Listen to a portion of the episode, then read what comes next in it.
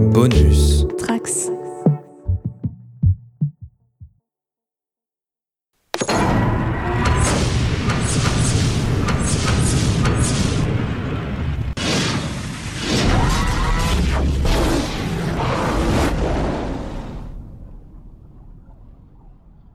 Bonjour, bonsoir tout le monde et bienvenue sur le site Alpha, votre podcast euh, du coin pop dédié à la saga euh, Stargate. Encore une fois, vous allez nous se- vous joindre à nous euh, pour cette, euh, pour cette émission pour suivre les aventures donc, de l'équipe euh, SG1 au travers des 10 saisons euh, de sa série. Vous allez être accompagné encore une fois de euh, la lieutenant-colonel Clara, Salut du colonel Manu, Salut. du docteur Corentin. Salut Nous sommes à nouveau accompagnés du Jaffa César. Bien le bonjour, bonsoir. Et je suis toujours donc euh, l'alien Thibaut de la planète euh, P1C7 euh. Je crois, je j'ai oublié. Ah, c'est plus, je crois que c'est plus exactement ça. Mince. Si, Tu la refais pas, hein, tu la laisses comme ça. Non, mais, la non, mais c'est la continuité du podcast qui est fichue. On arrête tout.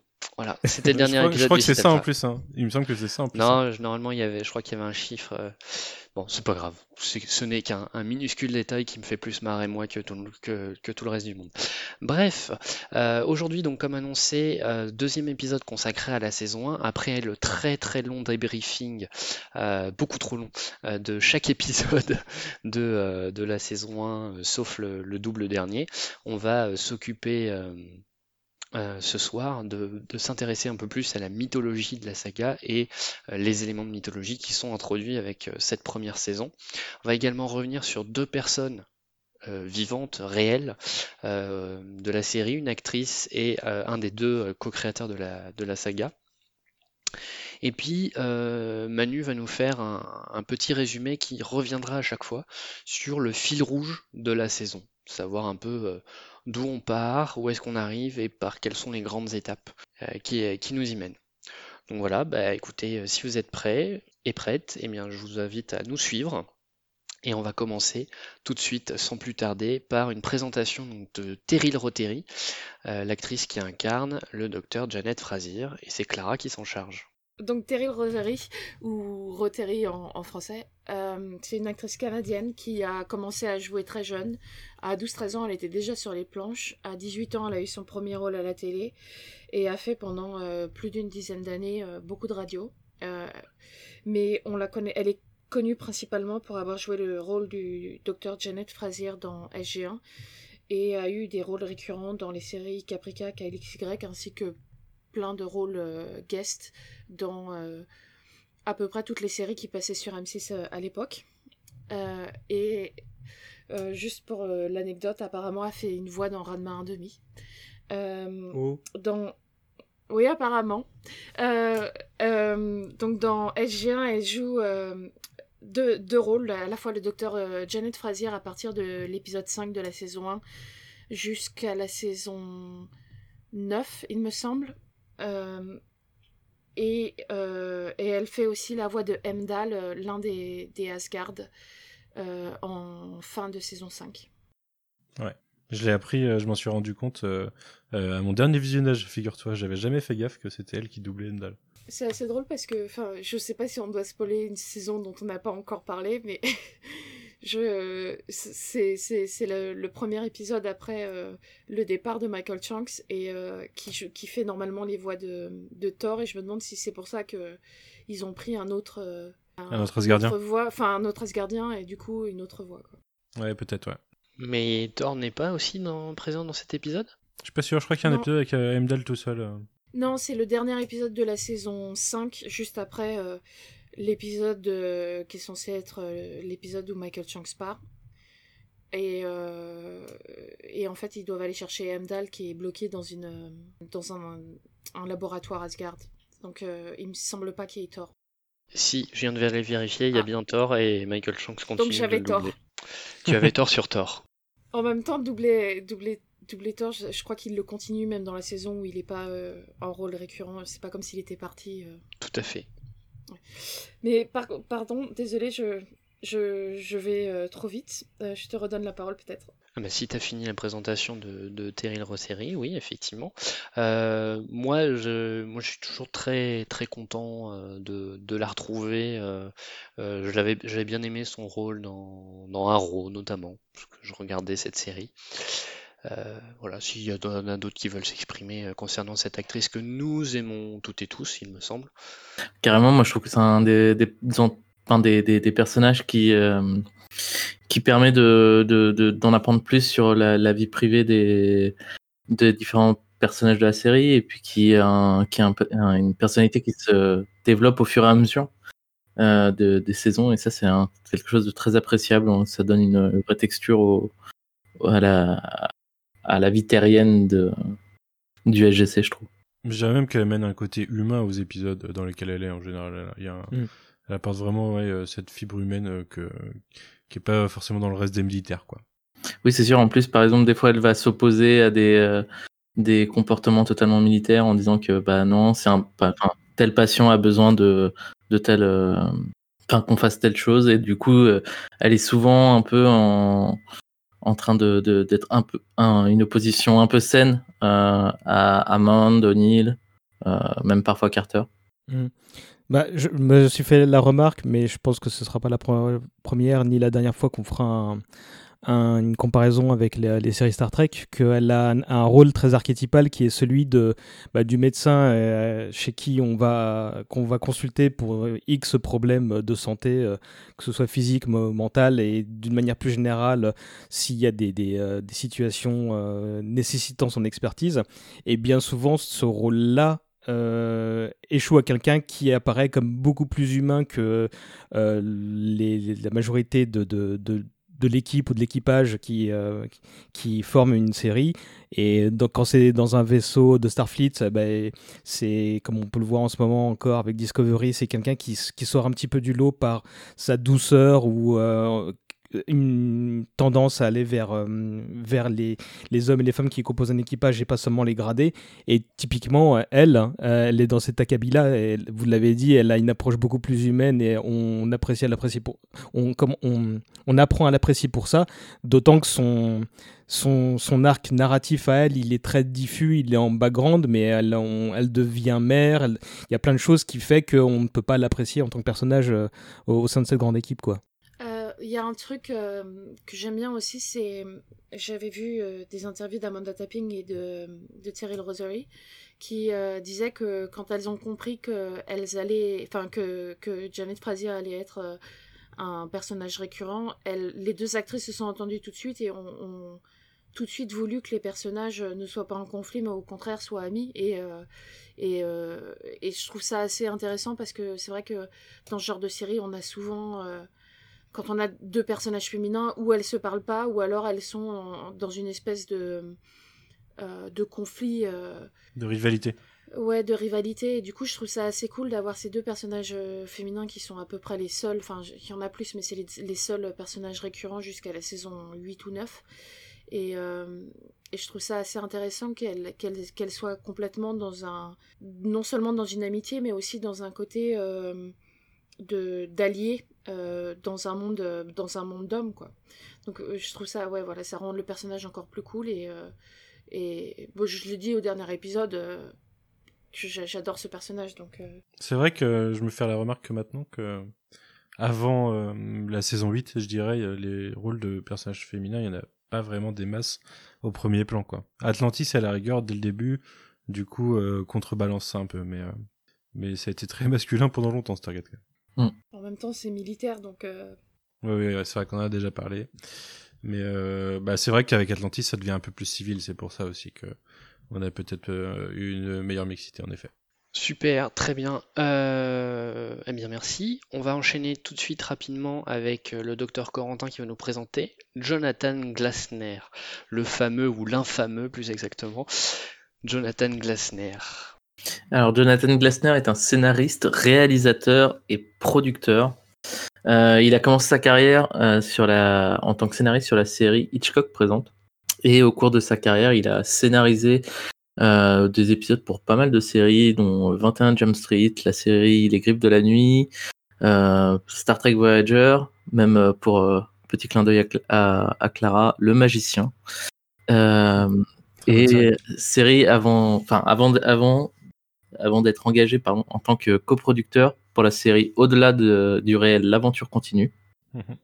Et suite à la réussite de cette série, de cette première production également, il crée la série Stargate, SG1 avec Brad, Brad Wright, série sur laquelle il restera jusqu'en 2000. Puisque à partir de la saison 4, euh, il laisse euh, Brad Wright euh, tout seul aux manettes. Et depuis, il a réalisé pas mal. Enfin, il a réalisé et, et scénarisé plusieurs autres séries, comme des épisodes pour Prison Break, les, les experts Miami et New York, ou Falling Sky. Mais aussi Nikita, par exemple. Ok. Des procéduraux, quoi, principalement. Tout à fait. Mais, euh, moi, je ne savais pas qu'il était sur Au-delà du réel, euh, l'aventure continue. C'est une série que j'aimais bien à l'époque. Mm. Je trouvais que c'était dans, le genre, euh, ça marchait bien, quoi. Ben, je crois que c'est son, de ce que j'ai compris sur certains documentaires que j'ai pu voir sur Stargate, c'est du fait de son expérience sur au-delà du, du, réel qu'il avait entre guillemets une crédibilité aux yeux de, de la MGM et de, ouais. de la chaîne pour, pour produire, enfin showrunner la, la, la, série euh, Stargate SG1. Ouais, et en plus il n'était pas tout seul, quoi. Donc, euh, dans tous les cas, il y a des garde-fous. Ouais.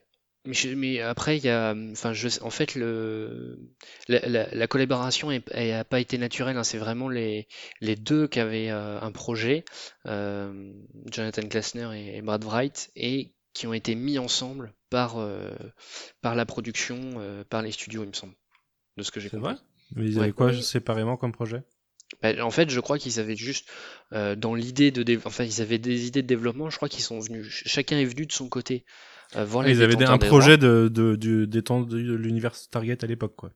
Oui, c'est ça. Entendu, Pardon, j'avais entendu la même chose. Effectivement, ils ont tous les deux aimé le film et eu des projets et, et approché les, euh, la MGM à peu près au même moment, qui leur a dit bon bah allez-y, faites un truc ensemble, quoi.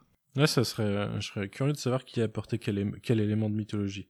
Eh bien, tout ce qui va être sexisme, euh, c'est Jonathan Glassner. en tout cas, sur les premières saisons. La, fameuse réplique, effectivement, des organes reproducteurs à l'intérieur, c'est Jonathan Glassner. Après, quand il part, euh, ça ne. Ça ne. Enfin ça, devient mieux, mais la série n'est pas non, plus parfaite, donc. Euh. Non, non, non, non, non, non. Mais je crois que euh, je crois que c'est en fait euh, là où c'est le moins, c'est vraiment les saisons 4 et 5, parce qu'à partir de la 6, ça, ça, recommence à redéconner. Et je crois que c'est le moment où Brad Wright a commencé à, reculer un peu de son implication jusqu'à bah, partir complètement sur la saison 8 avec avec Atlantis. Mais ne parlons pas trop de Brad Wright, puisqu'il sera le sujet normalement du d'un des podcasts sur la saison 2. Bon, en tout cas, voilà, Jonathan Glassner, ce qu'il faut retenir de lui, c'est qu'il a co-créé la, série et pour ça, on peut le remercier. Euh, mais il n'a pas apporté que des bonnes idées et pour ça, effectivement, on peut le blâmer. Très bien. Euh, Colonel Manu, je te laisse la main tout de suite euh, pour que tu nous développes ta petite idée, à savoir le fil rouge de la saison 1. Oui, bien sûr. Alors, évidemment, une série, pour qu'elle fonctionne, faut qu'il y ait faut qu'il y ait un principe, il faut qu'il y ait un fil rouge global. Et du coup, euh, dès le début, cette saison nous présente euh, son principe de base, l'élément perturbateur qui vient tout changer, c'est que euh, Apophis enfin, joint la Terre en tout début de pilote, et du coup, le monde s'ouvre sous un, tout, enfin, à tout un pan de nouvelles menaces, avec la découverte des Goa'uld dont on reparlera tout à l'heure. Et la Terre, à, ce moment-là, doit prendre la décision de est-ce que globalement on se, on se ferme ou est-ce que on s'ouvre sur le reste de cet univers et euh, on prend le risque de se faire taper dessus. Donc euh, le, le, fil rouge de la saison, c'est d'abord le euh, euh le leitmotiv du SGC, c'est-à-dire euh, découvrir des nouvelles technologies qui peuvent aider la Terre à se protéger, et aussi étudier les cultures qu'ils trouveront sur d'autres planètes. Un, un, second, une seconde mission, on va dire, euh, qu'on a vu euh, arriver un peu plus tard euh, au cours de la saison. même si ça, reste première moitié, première moitié de saison, mais au début, ils sont vraiment là pour se défendre. Et euh, ensuite, euh, bah, le, le, deuxième, euh, le, le, deuxième tranchant de cette saison, c'est justement l'autre côté où bah, la Terre s'est ouverte à de nouvelles menaces et on aura les Goa'uld principalement qui seront là et qui auront une une, enfin qui, qui, savent que la Terre est rentrée en jeu et qui vont peut-être vouloir venir taper dessus. Euh, chose qui va se développer euh, pour culminer en fait avec euh, la saison, l'avant avant dernier, l'antépénultième euh, épisode de la série, euh, enfin de la saison, euh, qui est celui de l'univers miroir, enfin pas l'univers miroir du coup, c'est quoi? Zerbud for the Grace of God, quelque chose comme ça. Oui. Le, le nom de l'épisode. Donc l'épisode d'un univers parallèle dans lequel Daniel découvre une terre qui se fait envahir, une terre parallèle euh, qui a légèrement changé par rapport à la timeline dans laquelle ils sont euh, et qui se fait envahir euh, par par Apophis et avec du coup le, le, SGC qui se fait détruire et Daniel réussit à revenir avec cette sorte de prophétie comme quoi le, bah, la, la, Terre est en danger et une menace arrive sur eux. Chose qui va se développer avec Politics ou Politics on en parlait c'est un très mauvais épisode mais c'est ces épisodes qui sont là pour placer des, des, des, éléments euh, de continuité côté terre, on va dire, essayer de d'ouvrir le monde à de nouvelles euh, de nouvelles choses. Et Politics nous montre que euh, le SGC, pour certains pour certains pans de la politique, est une menace, représente une menace et ne devrait pas continuer de continuer de d'exister. Ça sera un des enjeux du final. On en reparlera du, du coup quand on reparlera du début de saison 2. Euh, mais voilà, en, tout cas, la menace est là. Et euh, concernant la recherche de technologie, bah, c'est quelque chose qui font bien moins que découvrir de nouvelles cultures au final, puisqu'ils trouvent pas toujours des nouvelles technologies. Mais euh, cette première saison nous montre des, déjà des alliés potentiels. les Nox, on en reparlera, qui font partie de, de ce qu'on découvrira être l'alliance des quatre races. Les Tolan, même s'ils sont plutôt réticents, on a le peuple de la lumière qui technologiquement n'est pas très avancé, mais d'un point de vue euh, géopolitique euh, ou en tout cas euh, début d'alliance entrera en jeu assez rapidement. voilà, on a pas mal de pas mal de d'épisodes qui viennent sur la recherche de d'alliés puissants ou de nouvelles technologies. Très bien. Eh bien, merci beaucoup euh, Manu. Et effectivement, tu parlais de, de politique, qui est typiquement un épisode qui va euh, euh, se passer quasi exclusivement dans le SGC et mmh. être alimenté à coup de, de flashback. Mmh. Donc, si je parle du SGC, bah, c'est parce que c'est le prochain sujet de, de, notre, de notre podcast, puisque je vais parler du Stargate Command. Donc, le Stargate Command, c'est le lieu sur Terre où se passent les actions sur Terre la majeure partie du temps. C'est l'endroit où est située euh, la porte des étoiles. En tout cas, la, première porte des étoiles, euh, on y reviendra au fur et à mesure des saisons, puis je, vais peut-être en, parler aussi un peu. Euh, c'est de là que tout, c'est de là que c'est de là que tout commence en fait. C'est là que commence le film, et c'est là aussi que, commence la, série, si vous vous rappelez bien. La première scène du pilote, qui était l'attaque d'Apophis. Euh, pour euh, capturer euh, notamment la, la, soldate et en faire une potentielle hôte pour son épouse. donc le SGC est dirigé pendant, le, enfin, pendant les saisons 1 à 7 par le général Hammond, en saison 8 par le général, enfin, par, le, par Jack O'Neill qui devient général, et ensuite dans les saisons 9 et 10 par le major général Henry Hank Landry. Euh, c'est une euh, base euh, souterraine cachée dans une montagne qui, a 28 niveaux en tout, le 28e niveau étant le niveau de la porte. Il sert aussi de lieu d'habitation pour, pour Tilk, hein, il me semble que. je crois pendant, 8, pendant 8 saisons, il, pendant 8 saisons. la base. Ouais. C'est, à quelle saison qu'il a son propre appartement? C'est la saison 9, je crois, qu'il obtient son appart. Saison 8 ou 9, mais je crois que c'est 9. C'est au cœur d'un épisode ce que je me suis toujours demandé, c'est est-ce qu'il avait une prime pour ne pas voir la lumière du jour euh, dans son lieu de travail, en fait? Parce que c'est, c'est... moi, j'ai travaillé dans une cave pendant, pendant quelques années et j'avais une mini prime de rien du tout, mais qui, c'est dans la loi française, tu as droit à, avoir quelques euros euh, en plus sur ta, sur ta fiche de paye si jamais tu es vraiment dans un espace confiné et que tu vois pas la lumière du jour. Déjà, la grande question, est-ce que Tilk est payé? C'est, ce dont on parlait en. off. Euh, Oui, Oh, bah, enfin, oui, oui. euh, Tilk. Ils sont tous, ils sont tous payés. On sait pas en quelle qualité, mais ils sont tous payés. Du coup, Tilk, vu qu'il paye pas son loyer, il doit, il doit avoir doit un accumuler. une sacrée- Ouais. Parce qu'il il- il- probablement il paye pas pour manger ni pour son loyer, ou alors s'il paye, ça doit être vraiment peu cher. Donc euh, Il doit avoir une collection de chapeaux. Je t'explique pas. Ah oui, j'ai oublié de mentionner aussi le, le docteur Weir qui est nommé euh, par euh, le président euh, pendant un temps pour, euh, pour diriger le Stargate Command.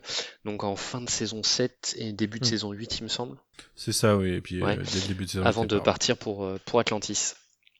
Les trois personnages principaux euh, concernant euh, le Stargate Command, donc c'est bien entendu le général Hammond, c'est aussi donc le docteur Janet Frazier euh, dont on dont on a parlé juste avant, mais aussi, je, je tenais à le, à le citer, c'est le sergent Harriman, donc on voit dans un bon paquet d'épisodes, c'est ce, ce, ce militaire euh, euh, Il prend cher de temps cheveux courts, à lunettes, euh, qui euh, bah, souvent qu'on entend au moins une fois par épisode dire euh, chevron 7 enclenché ou euh, bien euh, euh, euh, visiteur en approche, enfin ce genre de, de petites phrases typiques.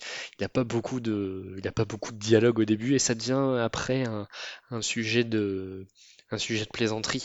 Il y a un épisode qui est dans la saison. L'épisode 2001, c'est quelle saison? Euh, 2010, c'est C'est saison quatre. euh, c'est Non, la 2000. saison 4. Ah oui, non, c'est 2010. 2010. Euh, dans l'épisode 2010, effectivement, il, il est, il est toujours Stargate Command qui est devenu un musée, et ça, ça, c'est un peu le sujet d'une plaisanterie. Il y a le fameux double épisode euh, héros de la saison 7 où à un moment il, a une, il, fait, il répond à une interview et c'est aussi euh, assez tourné en dérision. Je pourrais parler aussi de, de Syler, qui est un autre euh, militaire, euh, plutôt technicien pour le coup, C'est le meilleur, lui. Et Tec- qui est- Technicien et cobaye. et cobaye, voilà. Parce que c'est, c'est- c'est- et là aussi, c'est un truc qui est tourné en Et paratonnerre dérision, je aussi. crois, dans l'épisode 200. Hein, je crois que dans, dans l'épisode 200, il, il, il dit de façon très méta euh, pourquoi ça tombe toujours dessus, un truc comme ça, je crois. Euh, donc voilà. Euh, il faut savoir que le Stargate Command subit au moins une fois par saison euh, une invasion, sauf, et ça, ça m'a un peu surpris tout à l'heure quand j'ai remarqué, sauf en saison 6 et en saison 7, il n'y a pas d'invasion du SGC. En saison 9 non plus d'ailleurs. Des foot hall situation. Les foot hall, les fameuses foot hall situations, effectivement. Euh, Il y en a quand même deux dans les saisons 1, si on considère que l'attaque d'Apophis est une, est une invasion. Euh, Les réplicateurs, ils en font quelques-unes aussi. Ouais, ouais, non, mais après, euh, c'est, ça a le mérite d'être, euh, de, pouvoir faire des, des épisodes à faible budget, puisque là, du coup, le- les décors sont assez simples, puisque c'est ceux qu'on utilise quasiment dans tous les épisodes. Euh, et donc là, euh, c'est assez pratique, et des fois, ça donne de, plutôt très bons épisodes, comme on a pu le voir dans la saison 1 et comme on le verra dans les, dans les saisons suivantes.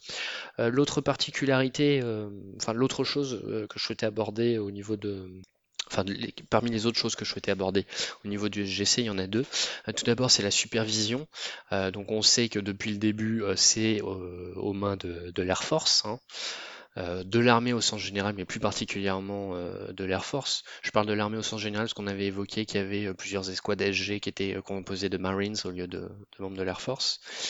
Euh, sauf que à partir de 2004, donc c'est à partir de la saison 8, il me semble, euh, c'est le SGC est sous l'autorité du Homeworld Command basé au, Pentagone, qui est lui-même sous la juridiction du Comité international de surveillance, qui est une organisation non officielle des Nations Unies, euh, et qui donne un- un- une nouvelle couche euh, d'intrigue euh, terrienne supplémentaire.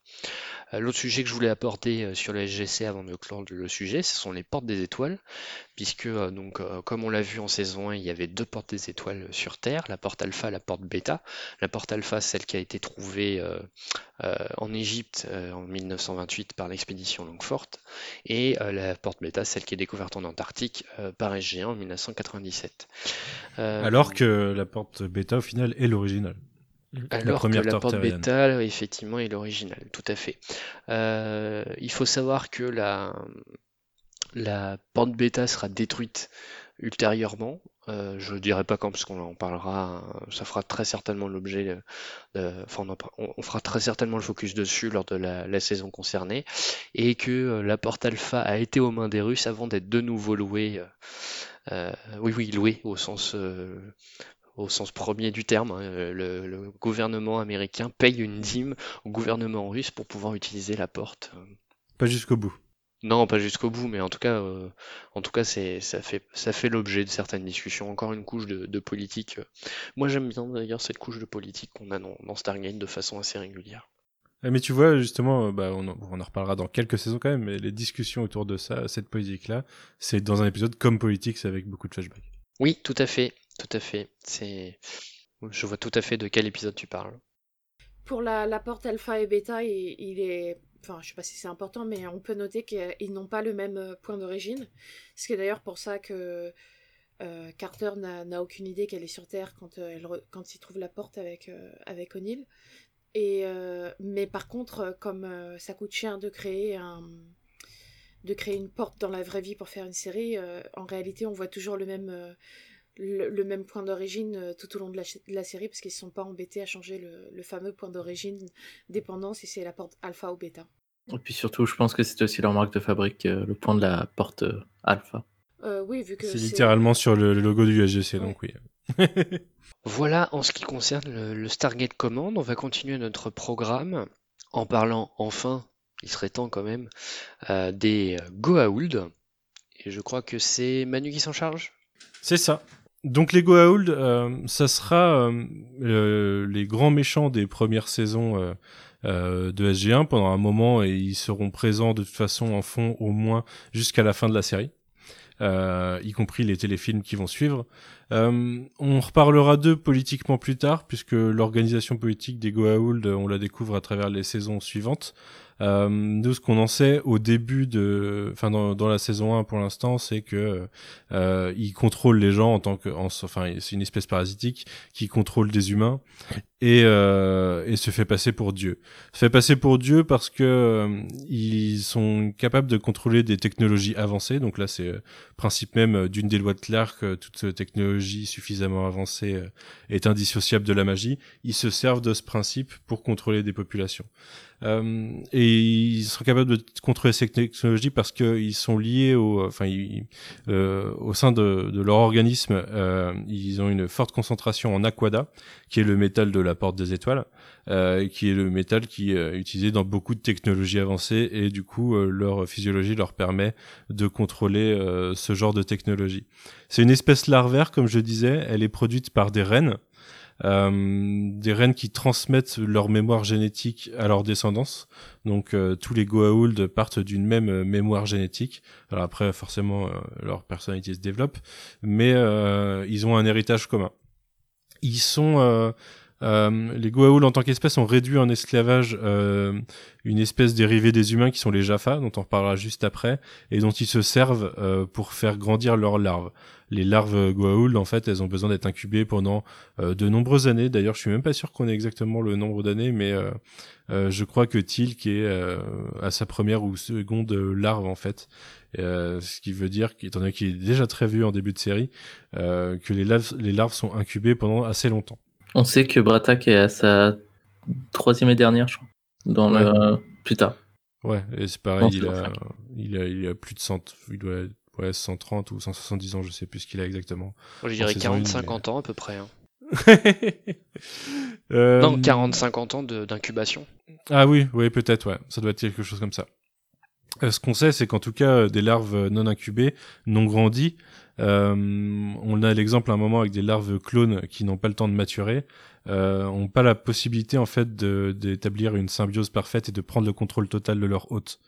Euh, puisque euh, dans l'épisode où ça arrive, en fait, elles sont capables de, ils sont capables de prendre le contrôle que quand l'autre est endormi. Et l'autre n'a aucune conscience de ça pendant le jour, ce qui fait que, bah, techniquement, il est incroyablement fatigué parce qu'il ne se repose jamais. Euh, mais euh, la maturation euh, est ce qui leur permet de prendre le contrôle total. J'imagine que peut-être que passer 40 ans dans le ventre de quelqu'un, c'est ce qui les rend un peu cons, mais on n'a aucune preuve là-dessus. Euh, qu'est-ce que je peux raconter d'autre sur les Goa'uld en tant qu'espèce? Est-ce que vous voyez des choses que j'aurais oubliées dans tout ce qu'on va découvrir à travers la saison? Alors j'en cache volontairement une partie parce que on reviendra sur certains éléments de la mythologie Goa'uld plus tard en saison 2. Mais sinon, d'un point de vue biologique, je pense que on a globalement fait le tour. Le, alors, si, la, le, fait, la, la mémoire génétique, euh, ce qu'on peut dire au niveau de la mémoire génétique, c'est qu'elle n'est pas non plus. Euh, enfin, je sais pas exactement comment elle se. Enfin, elle se passe par la mer, voilà, c'est ça que je voulais dire. Se passe par la mer, ce qui explique pourquoi, euh, bien plus tard dans une saison, on a des larves Goa'uld complètement sauvages, en fait, lorsqu'on les découvre dans leur monde natal. Il mhm. euh, y a ça. Euh, je pensais aussi après au, niveau des Goa'uld qu'on connaît. Euh, au début, ils ont vraiment surfé sur la mythologie égyptienne majoritairement, puisque bah, définit beaucoup de leur, de leur design, etc. Puis la plupart des Goa'uld étaient nommés d'après des dieux égyptiens, mais rapidement on se rend compte que bah, quasiment toutes les mythologies ont été accaparées par les Goa'uld, sauf étrangement la mythologie nordique. Il y a peut-être d'autres mythologies qui sont pas euh, celles des Goa'uld, mais j'ai pas souvenir. De temps en temps, on va voir des d'autres aliens qui vont être euh, d'autres dieux. Je, hmm. euh, par exemple, il me semble que dans l'épisode Le feu et l'eau, on nous oui, dit que oui, oui, la, la, la, partenaire de Amaroka. voilà. Euh, était une, une, déesse, il me semble. Et, euh, oui, tout à donc, fait. Il y a d'autres espèces qui vont prendre, euh, qui vont prendre le nom de Dieu, mais par contre, pas nécessairement genre toute une mythologie à part entière, à part les Asgard qui vont prendre leur propre mythologie. Mais pour hmm. revenir sur, je voulais juste te dire pour la mémoire génétique, c'est ce qui est en partie utilisé pour justifier le la méchanceté inhérente ou le enfin c'est plus que méchant là c'est je sais pas comment dire evil en, français mais le, mal absolu qu'est un Goa'uld le fait qu'ils aient euh, une euh, une mémoire euh, génétique veut dire qu'ils ont dès la naissance déjà tout un tas de savoirs et en plus tous les, les, la mémoire de, des choses mal qui ont été faites par leurs ancêtres ce que je trouve hmm. assez intéressant euh, dans enfin je pense je sais pas si c'est volontaire mais ça fait très ça, ça me fait penser euh, un peu euh, à la mythologie chrétienne de, de du savoir qui qui est considéré comme enfin quand on, on, mange la pomme du savoir, on, on perd notre chance d'être au paradis. C'est un peu le même cas pour les Goa'uld. Mhm. Cependant, j'ai quand même envie de dire le, la mémoire génétique des, Go, des Goa'uld est pas forcément toujours bien géré parce que certains Goa'uld vont naître avec des, des souvenirs de, qui sont assez étonnants. Euh, notamment dans un épisode où Tilk parle, enfin, où on voit euh, les, des souvenirs du, de, du primta, c'est-à-dire du, du, du, symbiote que Tilk porte. Il, a clairement un souvenir qui paraît tout à fait absurde qu'il ait ce souvenir-là. Euh, oui, oui, ça n'a pas totalement trop de sens scénaristiquement de temps en temps. Mais voilà, je trouve ça intéressant euh, cette idée de, de considérer qu'en fait ils sont génétiquement euh, mauvais parce que, parce que souvenir de leurs hmm. parents et que du coup ils, ouais, ils héritent littéralement de, des. des euh, excusez-moi, je vais parler anglais, mais des sins of their parents, des euh, les péchés de leurs parents. Les péchés de leurs parents, voilà. Donc euh, je trouve ça assez intéressant comme idée. Bah, après, euh, après, ce qu'on peut voir, c'est que par essence, c'est une espèce parasitaire, donc il y a une volonté de conquête, quoi qu'il arrive il y a un besoin de conquête qui est, qui est inhérent à leur, euh, à leur, euh, à leur existence. Alors, euh, on le verra plus tard qu'il peut y avoir des, des, espèces parasitaires qui peuvent chercher au contraire à vivre en symbiose et en coexistence avec leurs hôtes, mais, mais on, ça, ça, ça, explique en partie leur nature. Mm. Il y a une chose, je pense aussi, le fait, le fait peut-être de partager euh, cette mémoire génétique euh, joue dans leur euh, côté, côté très orgueilleux. Il y a un côté très orgueilleux chez les Goa'uld, clairement.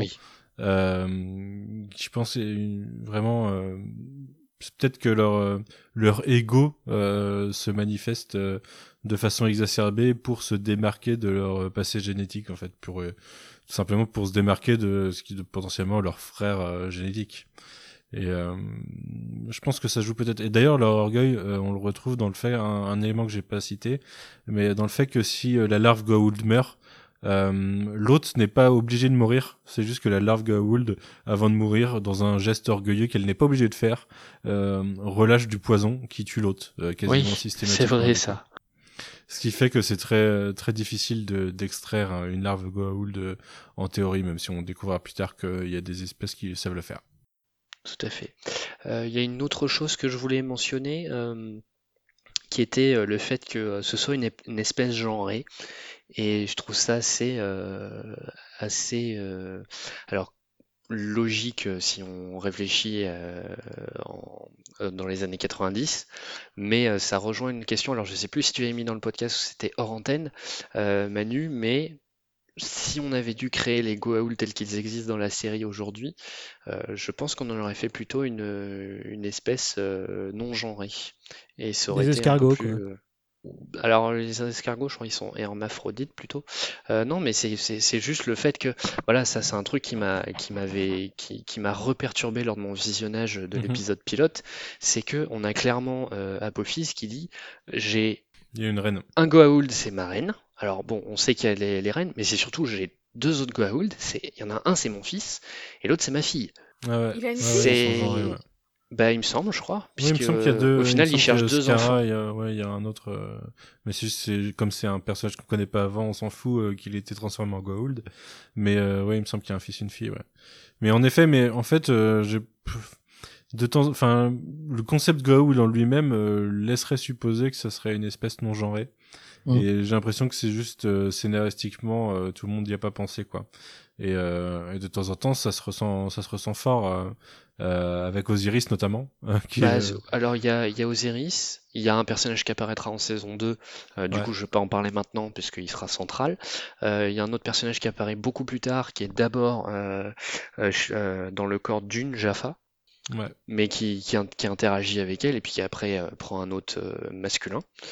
Euh, Il y a ce genre de, il y a ce genre de cas assez, euh, effectivement, qui, qui irait dans un, alors, euh, qui, enfin, qui, qui du coup crée une, entre guillemets, une confusion des genres. Et, et d'ailleurs, ça me, ça me fait penser, je, j'ai pas suffisamment fait attention à comment Osiris se genre une fois qu'il est dans le corps de, de Sarah.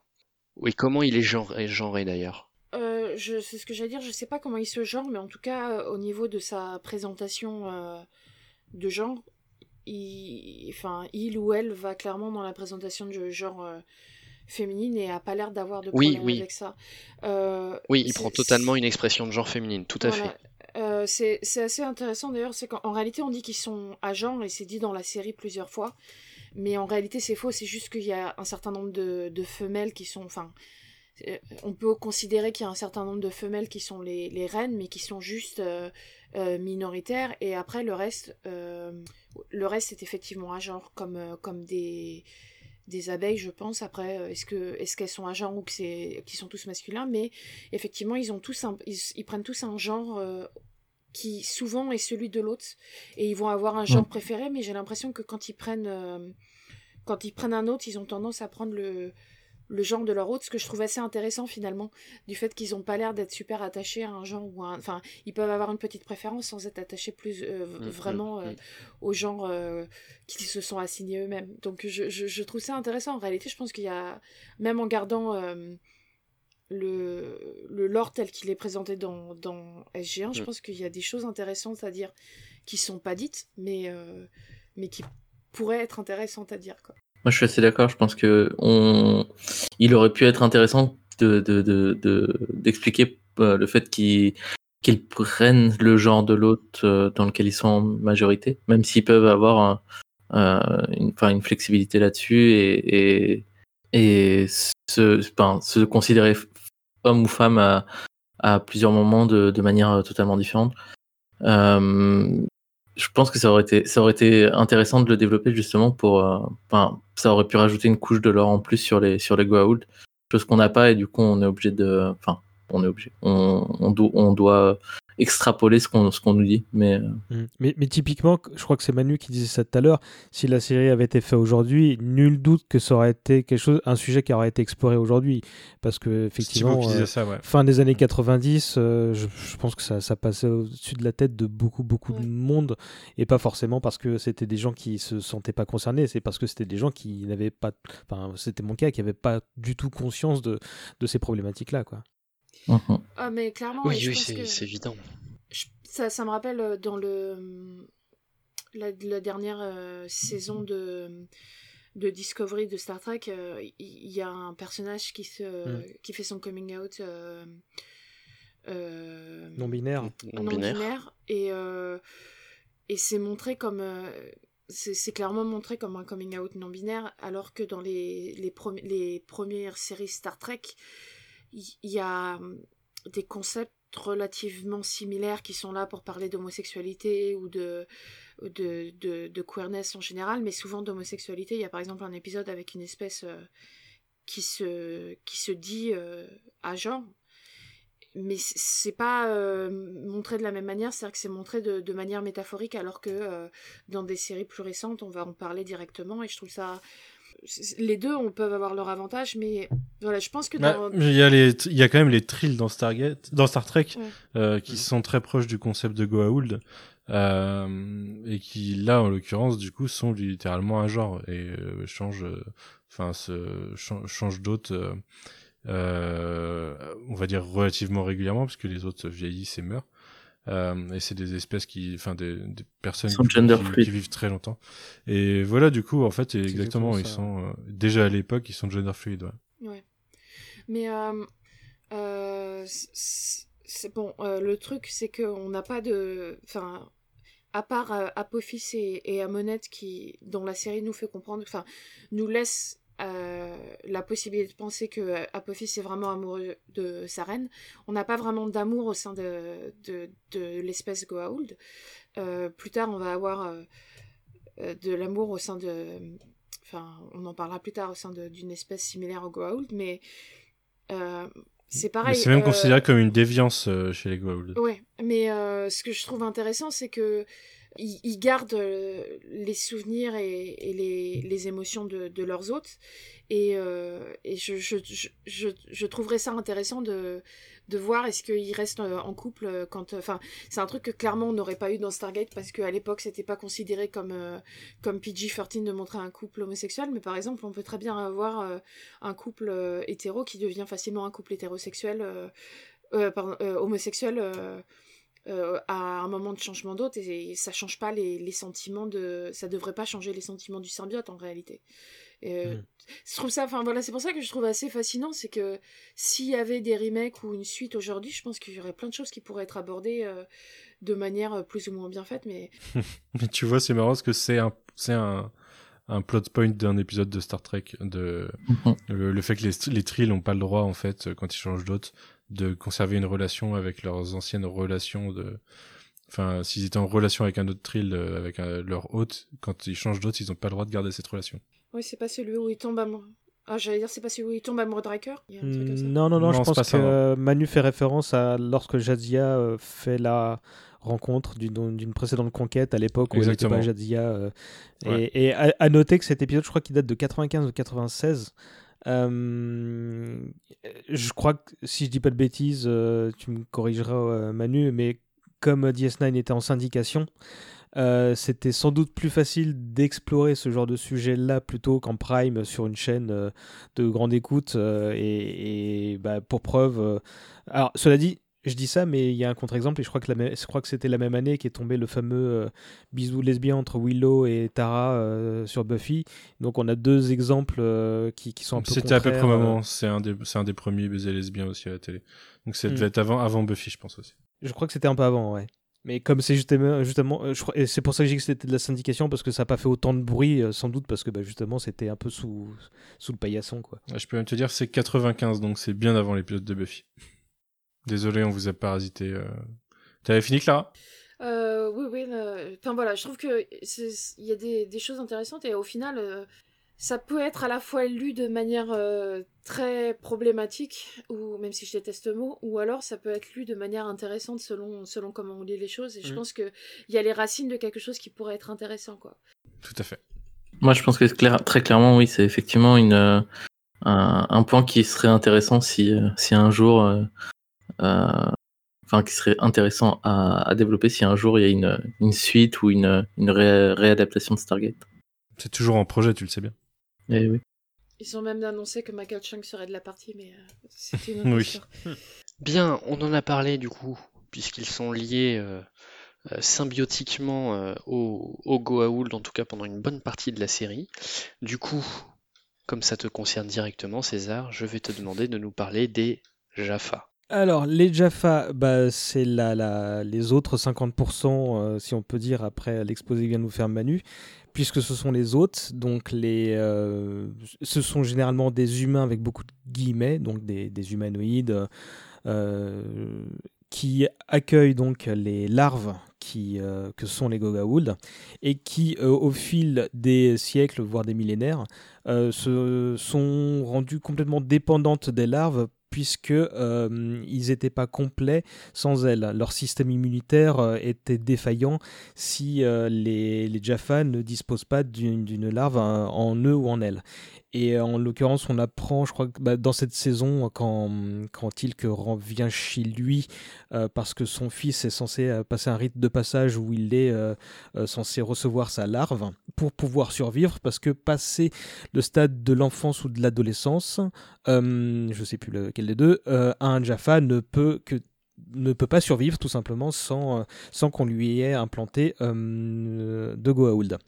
Euh, je crois savoir que une exception près qu'on voit dans l'épisode sur les Unas, on ne parle que d'humains, enfin que de- de- d'humanoïdes pour euh, être porteur des, des Goa'uld. Là aussi, vous me euh, contredirez si c'est pas le cas.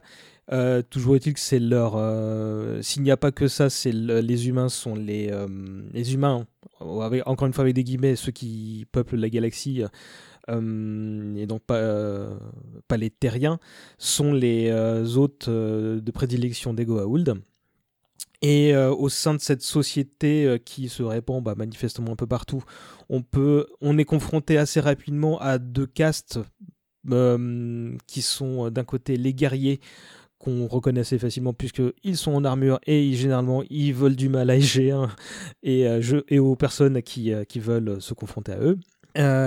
Et les prêtres qui bah, qu'on voit d'ailleurs dès le pilote qui sont bah, tout est dit c'est, via eux que, ce- que sont officiées les, les, les, les cérémonies religieuses et notamment bah, les fameux rites de passage dont je parlais tout, tout à l'heure on... Parmi les guerriers, on peut distinguer les primas, ce qu'était-il que pour Apophis, donc euh, généralement les chefs de guerre, les, commandants en chef, hein, appelons ça comme ça. Et euh, on suppose qu'il y a euh, bah, des simples citadins, si on appelons ça comme ça, mais c'est pas quelque chose qui a été très exploré en dehors, hein, euh, du moins dans mon souvenir, de, de l'épisode dont je parlais il y a un instant. Donc, euh, je crois que c'était Bloodlines, quand, euh, quand euh, tente de revenir sur le Cholak. Euh, je Il parlais y a des des prêtresses aussi, hein. Il y a des prêtresses aussi. Oui, oui, il y a euh, pas des des- prêtres, il y a des prêtresses, ouais. Mais à la rigueur, tout la comme vie il y a des civile, guerrières. bah, euh, En fait, c'est un peu une vie de soldat romain, quoi. C'est qu'il y, a une- il y a la maison, euh, il y a une famille, mais euh, ils passent beaucoup de temps sur le terrain quand même. C'est ça. Ce qui, ce qui expliquerait euh, le, le fait qu'il y, ait- qu'il y ait quand même un sacré paquet de, de, à canon, euh, quel que soit le, le- dieu euh, euh, auquel les Jaffa sont assujettis, puisque il y a un clan par euh, déité, donc qui euh, vénère, qui, euh, les, Jaffa vénèrent chacun un, dieu. Évidemment, on est essentiellement confronté aux Jaffa qui euh, vénèrent Apophis dans les premières saisons de, de SG1, mais euh, il y en a autant que de que d'antagonistes de SG1, et, euh, il y a. Et je parlais des Unas il y a un instant, donc on apprend qu'apparemment ce sera- ce seraient les, les porteurs originels. Euh, je, je crois pas que ce soit dans la saison 1. J'ai pas, enfin, non, non, je crois. euh, Non, Unas, c'est plus tard. C'est 3. donc, euh, je vais pas m'étendre sur le sujet, mais donc il y aurait donc des, des, euh, des, des, des hôtes originels qui ne, seront, qui ne sont pas les terriens. Ah bah si, en fait, euh, Bah les si, Ounas, c'est l'épisode ADD. C'est l'épisode Avec l'épisode du marteau de Thor. Mais Exactement, ouais. dans, Ah, c'est celui-là, bah oui, vous avez raison. Ouais. on, en- on voit le premier Unas, mais le l'espèce Unas en, en tant que telle est explorée plus tard euh, réellement. Ouais. Avec Chaka. Oui, effectivement, maintenant que vous le dites. Et, euh, et je crois que c'est à peu près tout, puisque en fait Manu a pas mal euh, déblayé le terrain et je le remercie. Bah après, ils sont intéressants euh, d'un point de vue politique, c'est que c'est une, es- une espèce qui est euh, réduite en esclavage et en esclavage parce qu'elle est, elle est dépendante en fait de la race Goa'uld pour survivre. Et Mm. euh, ça va être une problématique pendant longtemps. Au début, euh, bah, qui est un des seuls rebelles qu'on connaît, et on découvre Bratak euh, un peu plus tard. Et euh, ça met du temps à- avant que euh, l'univers Jaffa, euh, qui se veut libre, euh, se, euh, se développe en fait. Et ça, c'est une des problématiques de SG1 sur euh, l'ensemble de la série pendant longtemps. hein, le, le- Mm. le développement de, de la politique Jaffa, enfin même de la, la La nation Jaffa, comme ils disent, Exactement, si, ouais. je, si je me rappelle bien, Mhm. qui, euh, qui, qui prend corps euh, pas avant 4-5 saisons, si je me souviens bien. Ah, plus Mais que ça même. La nation Jaffa, c'est Plus- plus que ça, ouais. Bah, c'est un peu concomitant avec euh, la, tout ce qui est trétonine, donc euh, je pense que, que c'était Ouais, euh, plus des sujets connexes. Quoi. Bah en fait, c'est même euh, plutôt co- la, la nation Jaffa, c'est plutôt connexe avec la fin des Goa'uld, là où euh, avant il y a la résistance Jaffa. Enfin, c'est des des clans de résistance. ouais. Et euh, en effet, du coup, la Trétonine aura un impact euh, super important sur cette euh, rébellion parce qu'elle va donner une porte de sortie à la, à la dépendance au, au, au Goa'uld. Là où on, Ouais, ce- on découvrira des épisodes où il y en a qui, qui traquent d'autres Jaffa et des Goa'uld pour, euh, pour voler des larves pour justement survivre comme ça. Quoi. Ouais, parce que sans trop empiéter sur les épisodes que vous ferez à l'avenir, euh, ce- ce- cette prétonine apparaît pour les Jaffa qui, euh, qui ne sont pas déjà euh, re- qui ne se sont pas déjà rebellés apparaît comme une manière de, de- de sortir du système en fait. C'est-à-dire Mhm. que beaucoup de gens euh, doutent ou, ou sont pleinement conscients euh, au sein des Jaffa que les dieux ne- n'en sont pas et que le, le système les exploite. Mais euh, comment faire quand, euh, passé euh, 12, 13, 14 ans, bah, pour continuer à vivre, tu as besoin d'un Goa'uld dans ton bide. Quoi. Donc euh, ce, Exactement, ce- ce- ce système-là va fortement contribuer à, à l'émancipation des Jaffa par rapport aux Goa'uld. Est-ce que les Jaffa seraient une métaphore du marché du travail dans un monde capitaliste? Je sais pas si Vous on avez est trente égal sur heures. l'heure. Alors, tu, tu vois, typiquement, je me suis posé cette question et je me, bah, je continue de me la poser, sachant que je suis pas dans la tête des, des scénaristes et des producteurs, mais, euh, mais aujourd'hui, c'est c'est effectivement intéressant de le percevoir comme ça.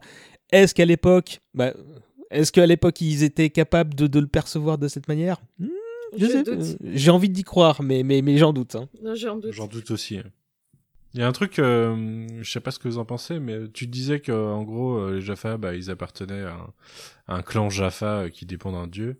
Euh, c'est suggéré à des moments que euh, ils ont l'air d'avoir le choix à un moment de, de de choisir leur allégeance, alors que ça a pas l'air du tout raccord avec ce qu'on en connaît dans leur vie. Mais je Mm. sais que à un moment, Bal mentionne à Tilk qu'il regrette qu'il a choisi de pas être son primat, par exemple. Euh, alors que on le connaît en tant que primat d'Apophis, qu'on sait que son père était le primat de Chronos. Euh, je sais pas, c'est limite t'as la Jaffa Academy et à la sortie euh, il y a une J'ai sélection. une autre quoi. image, moi. J'ai The Voice qui me vient en tête, tu sais, avec les dieux qui appuient sur le buzzer pour se retourner. Fait Toi, Tilk, j'aime bien ton énergie, je veux bien que tu sois mon primat. Il fait Non, non, non, moi je le voulais, Tilk. Il a un univers, il a une belle voix, il sait bien tirer avec euh, sa lance. En plus, quand tu deviens primat, du coup, tu te fais couler de l'or dans le front quand même. Hein. Ouais, Mais, euh, qui, qui ça- va, bah, Ça fait très euh, young adult, genre euh, les, les romans young adults où à la fin de tu dois choisir ton clan ou tu vois genre tous les Mhm. trucs à la euh, je sais plus comment ça s'appelle. Divergente. Euh, voilà divergente où tu dois choisir ton clan ou je sais pas quoi. C'est là si tu dois choisir ton dieu. Ça ferait un bon comic si, chez Marvel. si- si c'est aussi pragmatique que ça, euh, ça montre. euh, bon, je, je pense honnêtement que c'est plus une, bah, une, une erreur de, de cohérence globale hein, que. qu'autre chose, mais si c'est aussi pragmatique que ça, ça, ça montre toute l'hypocrisie des, euh, des Goa'uld qui disent non, non, mais en fait, ils croient pas vraiment en nous, on veut juste de la main-d'œuvre et eux, ils veulent croûter. Donc, euh, c'est- c'est- Mm. c'est- ils attendent ça, ça montre qu'ils attendent pas spécialement de vénération ou alors une vénération feinte. euh, C'est, c'est... Après, ce que Je, je... je crois que je crois qu'à la manière dont on décortique les choses, on rend les choses encore plus intéressantes que, que ce qu'ils pouvaient imaginer. Ça, ça évolue euh, pas mal dans le traitement qu'ils font sur les euh, sur euh, la, la- la façon de devenir prima. Euh, déjà, on sait pas forcément s'il y en a qu'un seul ou plusieurs des, des primas à certains moments. Mais euh, bon, à partir de la saison 5, on, on apprend plus sur le sur le système de prima en- puisque puisque Tilk a des flashbacks de de son de sa propre expérience. Mm. Après, Ouais. euh, moi, l'impression que j'en ai, parce qu'on voit quand un, quand un Goa'uld est défait, euh, c'est, ça apparemment arrive souvent que ces Jaffa euh, rejoignent le dieu qui, qui, qui- enfin le dieu, le Goa'uld qui les a, qui l'a tué. Ce que j'ai l'impression, c'est qu'en réalité, les Jaffa considèrent que tous les dieux sont des dieux, mais que comme les dieux se font la guerre, ils, euh, ils sont avec, en fait, ils, ils, euh, ils vénèrent le dieu euh, que Vainqueur. le dieu que Ouais, eux ça, ouais. considèrent leur dieu et puis si leur dieu se fait tuer ils vont ils vont voir euh, l'autre dieu ça fait un peu genre Le dieu qui leur C'est fait un risque. peur, je pense. ouais C'est un risque. bah plus peur en fait c'est le dieu qui est pour lequel ils sur la planète du- du enfin dans, le clan dans lequel ils sont a priori mais ils peuvent changer de camp si s'ils veulent. C'est pas qu'ils considèrent sont pas des que les autres sont pas des dieux. Ils considèrent que tous les Goa'uld sont des dieux mais ils choisissent enfin ils choisissent choisissent ou pas mais ils vont ils vont être euh, soldats pour un dieu ou pour un autre quoi. Un peu à la excusez-moi un peu à la Papyrus euh, le dessin animé de et la BD de Dargo quoi. Oui j'ai regardé Papyrus récemment parce que Stargate m'y a fait penser désolé. Euh, mais, mais donc je pense qu'ils considèrent vraiment que tous les Goa'uld sont des dieux. D'ailleurs, euh, c'est juste que bah, comme les Goa'uld se font, enfin les dieux pour eux se font la guerre, ils doivent choisir euh, de prendre euh, un clan, un clan plutôt qu'un autre. Mm. Et ils ont des blagues très drôles entre eux, justement, entre différents gardes. La Enfin, très drôle du point de vue de Tilk. La la fameuse blague. Cependant, Une de ses premières meilleures répliques. je, je trouve que c'est assez, enfin il y a quand même une évolution des Jaffa qui euh, au début de la série sont un peu tous comme Til- Tilk, très très stoïque, très silencieux, euh, très droit, et puis par la fin de la série, ils se permettent, enfin, les, les, les, les Jaffa, certains d'entre eux sont, sont beaucoup moins. Ils ont plus de euh, personnalité. Ouais. Sont beaucoup Bah, moins dès qu'on voit Bratak, on se dit mais comment il peut être aussi coincé après avoir eu un, un mentor pareil en fait. euh, Mhm. Tilk. Ouais, mais même Bratak, il, il a un côté. euh, Oh, il, il- il- sans, alors c'est pas euh, Bratak la déconne pour autant, d'accord, mais euh, il a, il a un charisme euh, et un et un côté pince sans rire qui est euh, qui est indéniable quand on le voit. Tu, tu Ouais, vois ouais. que c'est c'est quelqu'un qui est euh, qui est beaucoup plus qui a beaucoup plus le sourire facile que que Tilk. Oui, oui, oui, effectivement. Ouais, ouais, je suis d'accord. Moi, il y a un truc qui me fascine chez les euh, Jaffa, c'est qu'ils doivent avoir euh, un taux de reproduction de ouf, parce que je comprends pas sinon comment leur population elle, continue à survivre, alors qu'ils se font euh, ils se font massacrer par centaines euh, euh, entre dans les guerres entre Goa'uld. Alors certes, euh, on en reparlera plus tard d'ailleurs quand on parlera politique des Goa'uld. Le système avait l'air un peu plus euh, un peu moins en conflit avant la disparition de Ra en fait et ça fout un peu le bordel mais euh, mais dans ce cas ça veut dire qu'ils faisaient quoi de leur vie quoi? Parce que c'est bah ils- s'ils se battaient pas un minimum euh, Bah, ils se battaient, mais avec des humains euh, pas évolués, du coup, qui avaient des lances et des trucs comme ça, qui allaient pas tuer beaucoup de, de Jaffa, quoi, je pense. Genre comme dans le procès, ouais peut-être l'épisode où il y a le procès de Tilk. Après, c'est drôle parce que tu dis ça, c'est tout à fait vrai, mais dans la série, tu, tu vois rarement des Jaffa avoir plus de un ou deux enfants, quoi. T'as même apparemment pas Ouais. mal de Jaffa qui n'ont pas d'enfants du tout, en fait. Donc, euh, ouais je sais pas comment leur population réussit à survivre c'est un mystère pour moi peut-être qu'ils se font cloner mais euh, je sais pas Ou alors euh, bah, il y, a, il y a- y a une immigration chez les Jaffa et quand, quand on a besoin de main d'œuvre, on va on demande à la planète voisine de venir. hein. Dans les, ça se faisait beaucoup dans, dans- entre les années 50 et 80, hein, franchement. Il me semble que dans l'épisode avec Hathor, il me semble qu'elle explique que les Jaffa euh, sont aussi une manière de, de faire en sorte que les, les Goa'uld soient plus euh, facilement. euh, Enfin, qu'ils aient moins de mal à, à, à se lier à des humains. Parce que les Goa'uld sont, sont capables de se lier à peu près à n'importe quelle euh, euh, espèce vivante euh, animale. Vu qu'on les voit même euh, dans un épisode euh, à- dans une tombe. euh, on, on voit une, une créature euh, qui a été prise par un Goa'uld, mais. euh, euh, Ah, c'est vrai que j'avais oublié ça oui, avec les Russes C'est vrai. ouais. Mais je, il me semble que Hathor explique qu'il y a une histoire génétique où ça, ça leur permet d'être, de prendre plus facilement les humains. On peut considérer que ça se trouve, ça leur demande moins d'efforts ou quelque chose comme ça. Après, je pense que ils ont, les, les, les scénaristes sont pas forcément complètement réfléchis là-dessus plus tard ou penser à reprendre. Mais, mais après, il y a aussi un autre truc, c'est les Jaffa sont des couveuses à bébés et euh, sont les premiers qu'on envoie au front pour se faire massacrer. Et euh, les Goa'uld ont aussi euh, apparemment aucun problème à tuer leur, leur propre Jaffa pour le moindre. Enfin, genre en cliché de méchant. Non, tu leur larve. Leur larve ouais. Mais comme je disais tout à l'heure, ils sont tellement orgueilleux que pour eux, la larve d'un autre. Oui, c'est ça. La, larve, j'ai l'impression que c'est surtout un, un, outil pour. Pour leur permettre de, de, de rendre des, des, des, populations plus fortes et qu'une fois que le, le Goa'uld a maturé, ils s'en moquent en réalité. Exactement, ouais. Euh, ouais, ouais, non, mais d'ailleurs, c'est ce qu'on voit dans, dans, la saison 5, il me semble, euh, dans un épisode. Mais, mais ce qui est pas toujours euh, clair dans la série, parce qu'on nous dit que euh, c'est un sacrilège de, de voler un, un symbiote, que c'est important et tout, mais en même temps mais en même temps, ils ont l'air de s'en moquer complètement et d'être prêts à tuer les, non, les Jaffa et les symbiotes qui vont avec. Quoi. Oui, mais après, tu peux dire que c'est une manière de contrôler la population. C'est que s'ils laissent les, les, euh, les larves euh, en accès libre, déjà, euh, ils vont avoir des, des, des, Jaffa qui vont être beaucoup moins efficaces au combat parce que. Ils vont enfin, par exemple, Brata qui explique qu'au bout d'un moment, il, est, il ne va plus recevoir de, de, larves donc, je pense qu'il y y a toute une gestion de, de, des larves qui devrait se faire si, en plus, si ils, ils mettaient pas un tabou là-dessus, quoi. Ouais. Et puis, en plus, ça, leur permet de dire les dieux vous rendent plus fort et les dieux vous protègent. Vous avez un dieu un peu en, en vous, quoi. Bah, très bien. Je pense qu'on a fait le tour des, des, des Jaffa. On va pouvoir euh, conclure euh, rapidement avec euh, deux sujets connexes, enfin qui sont liés entre eux. tout d'abord, est-ce que la lieutenant-colonel Clara peut nous présenter les Nox? Oui, tout à fait. Donc les Nox, c'est une espèce originaire de la planète Gaïa. selon le lore étendu, je pense pas que, je crois pas que la planète soit nommée dans la série.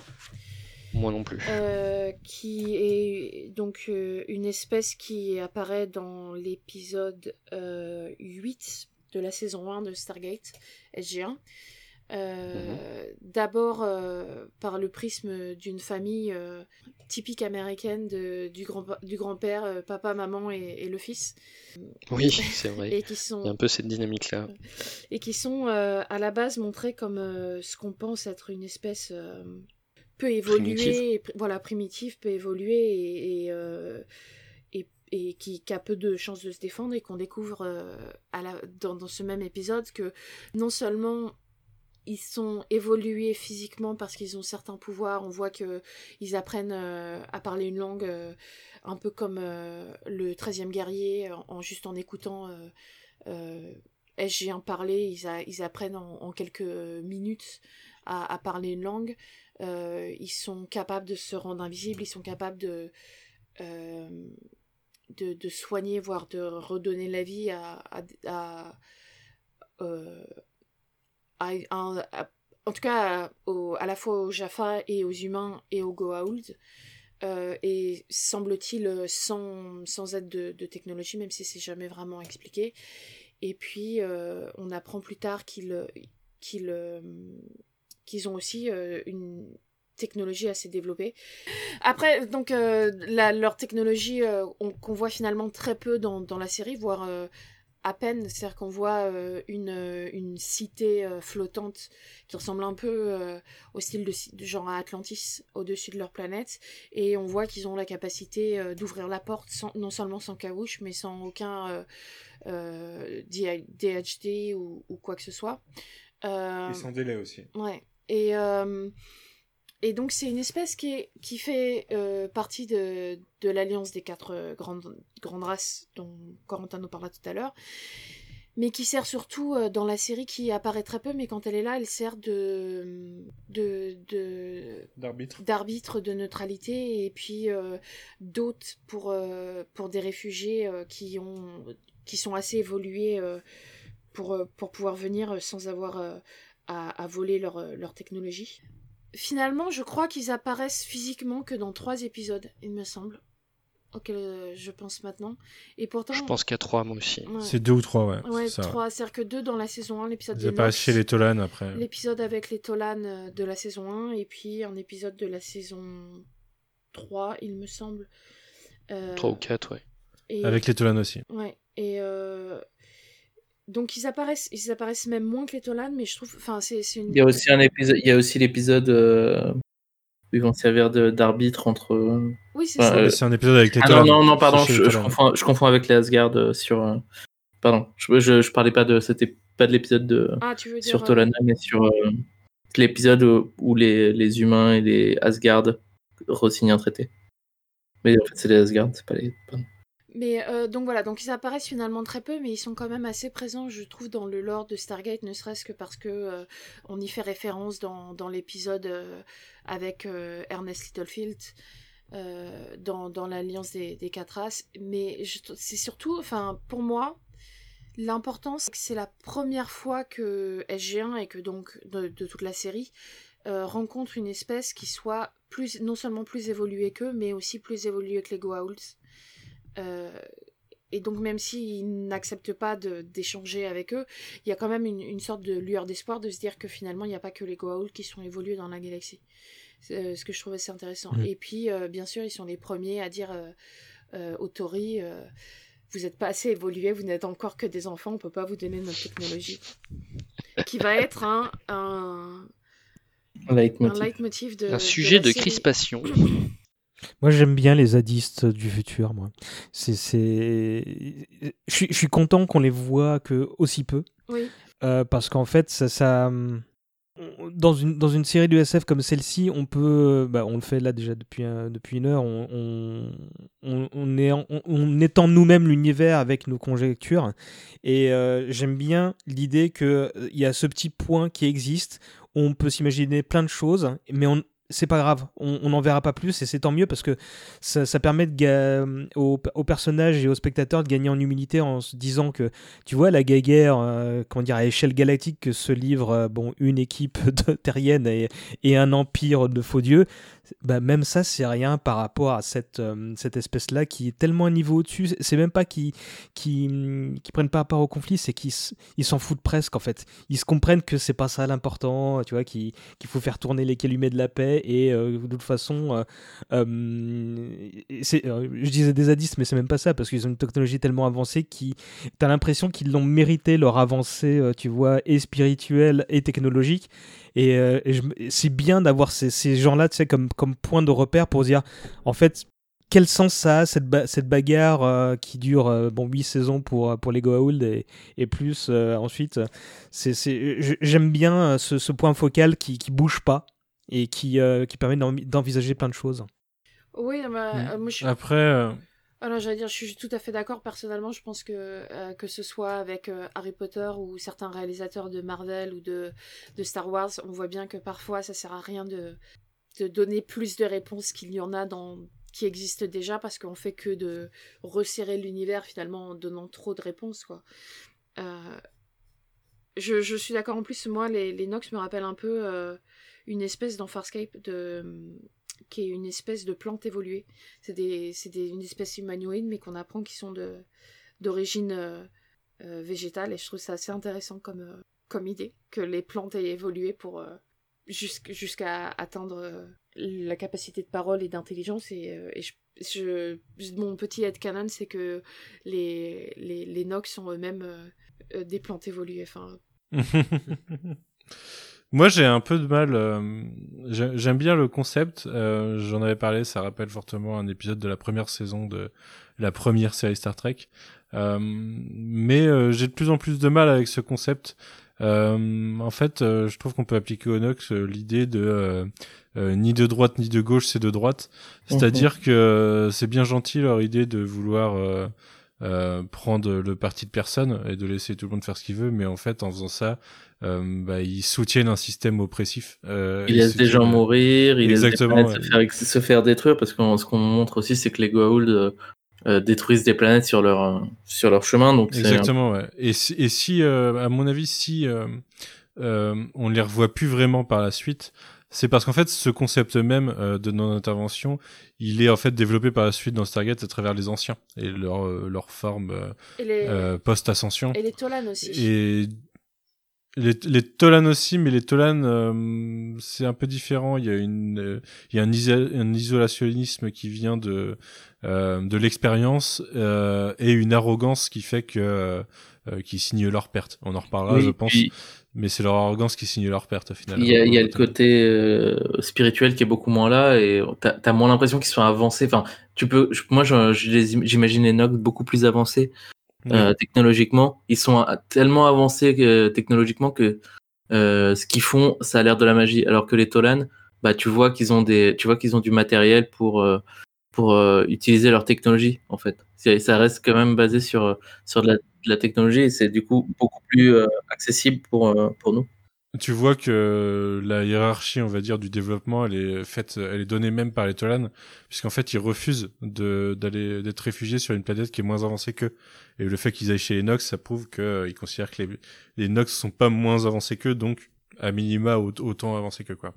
Euh, mais oui, du coup, euh, ce que je disais, bah, c'est que comme euh, par la suite, cette politique non interventionniste, on l'aura beaucoup jusqu'à la fin même de Stargate, puisque à plusieurs reprises, c'est enfin c'est les personnages qui brisent des règles, un peu qui sont des game changers dans les intrigues, et et c'est pour ça qu'on n'a jamais trop revu les Nox, mais euh, bah on le voit bien, euh, ce côté qui m'énerve un peu avec les Nox, euh, c'est ce qui énerve beaucoup les personnages en fait, euh, nos, nos, humains classiques et les équipes qu'on suit. plus tard, quand les, les, les anciens refusent d'intervenir, alors qu'ils en ont le pouvoir, quoi. Et je pense que justement la série adopte de plus en plus ce point de vue avec le temps, là où les Nox c'était un peu plus, il y avait un peu plus de recul, enfin une position un peu un peu plus floue sur le sujet. Après, je trouve, ce que je trouve intéressant des Nox par rapport aux anciens et aux Tolan, c'est que en, en fait, il y, a, enfin, y a un peu cette idée pour les Tolan que toutes les vies sont sacrées et que du coup, défendre une vie en en tuant une autre, euh, enfin. est-ce que je suis d'accord avec toi? On peut aussi tout à fait considérer ni être de, ni de gauche ni de droite, c'est d'être de, de, droite. Mais en réalité, je pense que c'est une sorte, c'est des espèces de de vegan absolu quoi. Euh, ils, n'ont pas le droit de faire euh, de mal euh, à quelque créature que ce soit et, donc je pense qu'il y a cette idée un peu enfin c'est ce qu'on voit clairement même avec les Goa'uld. Quand un Goa'uld meurt ils vont soigner le Goa'uld même s'ils le savent très bien euh, ce Goa'uld va, va, faire du mal plus tard. Et, et je pense qu'il y a cette idée que pour eux, les, les, espèces vivantes vont se chasser, s'entretuer, se, se, se battre, euh, etc. C'est des pro Mais que eux, euh, eux euh, en tant que. Enfin, de toute façon, les espèces vont s'entretuer, que ce soit genre d'un point de vue juste un carnivore qui mange un, animal ou alors un peu plus évolué avec des guerres, mais que eux ne veulent prendre aucune vie et que du coup ils, ils, ils prennent pas part au conflit. Euh, ce côté euh, c'était pas Mel Gibson qui avait fait un film comme ça où le mec il est objecteur de conscience il va à la guerre et tout mais il refuse de toucher une arme.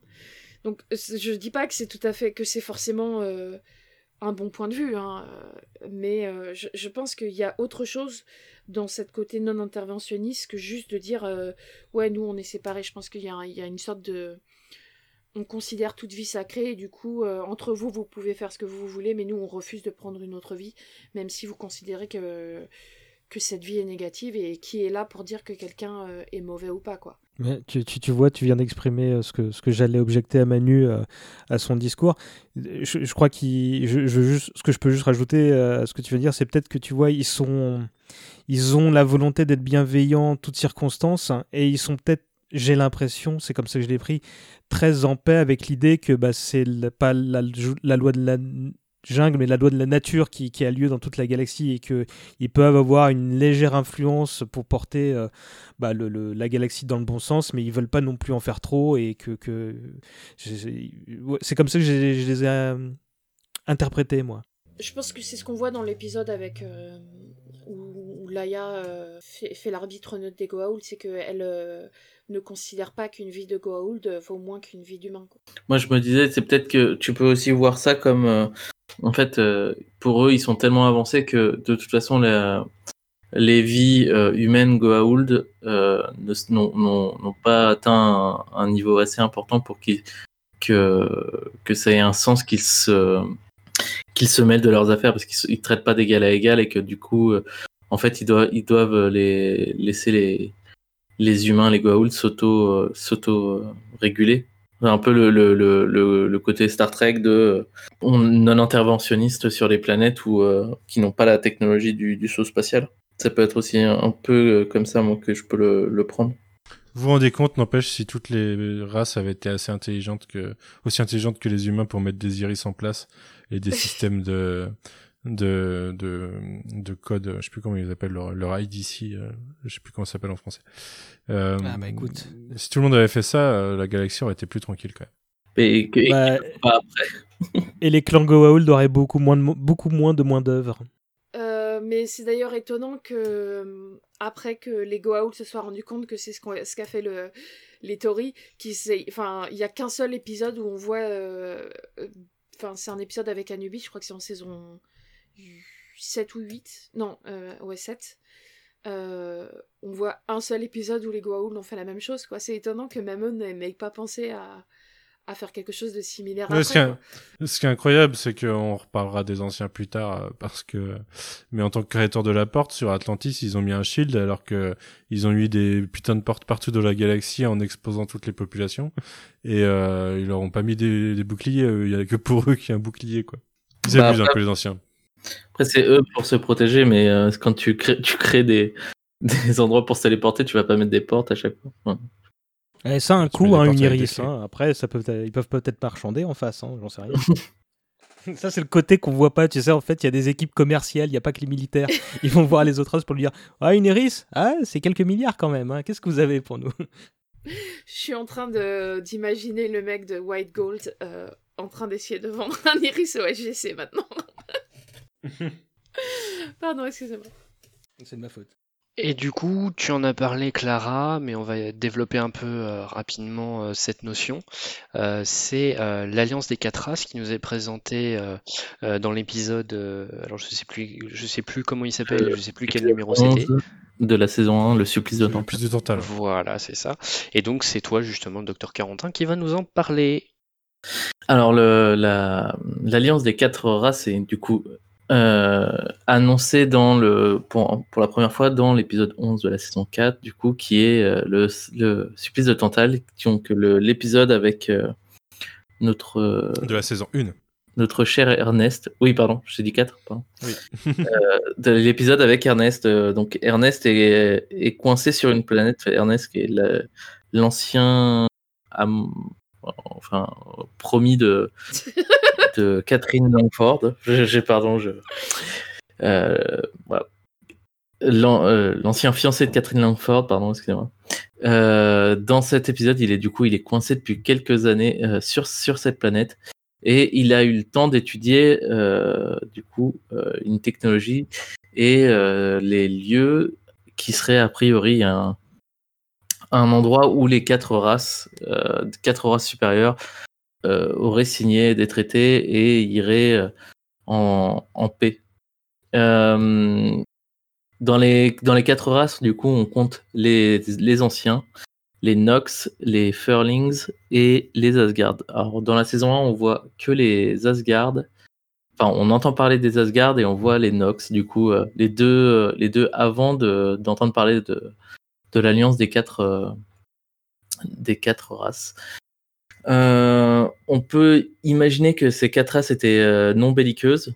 Euh, il n'y a, a rien qui euh, laisse présager que ces, ces races euh, euh, et on avait une alliance militaire, mais ça, ça a plus l'air d'être une alliance euh, euh, basée sur la science et sur la compréhension de, de- des différentes races. Euh, pour preuve, on est euh, que le, le, la technologie qui est sur, la, sur Heliopolis, la, la planète où, où est euh, euh, où est Ernest, est une techno, enfin est un, une explication de, de la vie écrite euh, avec le, le, le, seul, la seule chose qui soit unique euh, partout dans l'univers, c'est-à-dire l'atome. Alors qu'ils parlent tous, ils parlent tous anglais. Ouais, c'est ce qui est fort. Euh, donc, euh, sur cette planète, on voit pour la première fois euh, l'écriture des, anciens, mais aussi, du coup, celle des Nox et des Asgard et des Furling. À, part les, à Furling, toutes les races seront, pas mal développées dans les saisons à venir. Les Furling étant la seule race dont on sait, pour, pour citer Wikipédia, dont on ne sait presque rien. C'est vraiment une grosse zone d'ombre de, de, de Stargate. Euh, on peut grignoter quelques petites informations par-ci par-là, mais en gros, c'est tout ce qu'on sait. Euh, Ça c'est aussi, c'est bien. Ça laisse le champ libre au MJ pour les parties de jeux de rôle. C'est tout à fait ça. Ça me fait penser un peu à, la, à certains, certaines compagnies dans Warhammer euh, 40 000 euh, qui euh, ne sont pas écrits pour qu'on puisse, pour laisser aux joueurs le- la, la possibilité d'écrire leur, leur, propre, leur propre clan. Les Asgard, eux, ont- leur première apparition du coup dans le- dans l'épisode euh, Le marteau de Thor, euh, à travers euh, du coup euh, une première image qui n'est pas du tout ce à quoi ils vont ressembler par la suite et ils vont arriver pour la première fois du coup dans l'épisode The Fifth Race, The Fifth- la cinquième race du coup en saison 2. Non, ils apparaissent avant ça dans le chariot de. Enfin, l'œil de pierre en français. euh, euh, Ouais, c'est ça. Third Chariot, Ah oui, qui t'as- est l'épisode 6 de la saison 2. T'as raison. Mais on les voit en personne du coup euh, On les voit en- dans la, on, la cinquième. on voit voit Thor, Thor du dans- coup, dans, dans cet dans épisode. cet épisode. Oui, Oui, au mais travers en- d'un hologramme. C'est ça qu'il veut dire. Et du coup, les, euh, les anciens, eux, on, vont être développés au fur et à mesure dans, dans la série, puisque on, les, on en entend, enfin, on nous explique qui ils étaient dans la cinquième race pour les, pour le, en deuxième saison pour expliquer que c'est eux qui ont créé la, le système de porte. Et on les voit pour la première fois, du coup, dans la saison 3, euh, avec euh, Omade Salah. Donc voilà. C'est, euh, et ça va être un, un, un lien récurrent pour, euh, pour expliquer les technologies anciennes qui, qui, parchent, enfin, qui, qui sont dans toute la galaxie. Euh, on sait pas, on sait pas du tout comment le, cette, cette alliance a pris fin.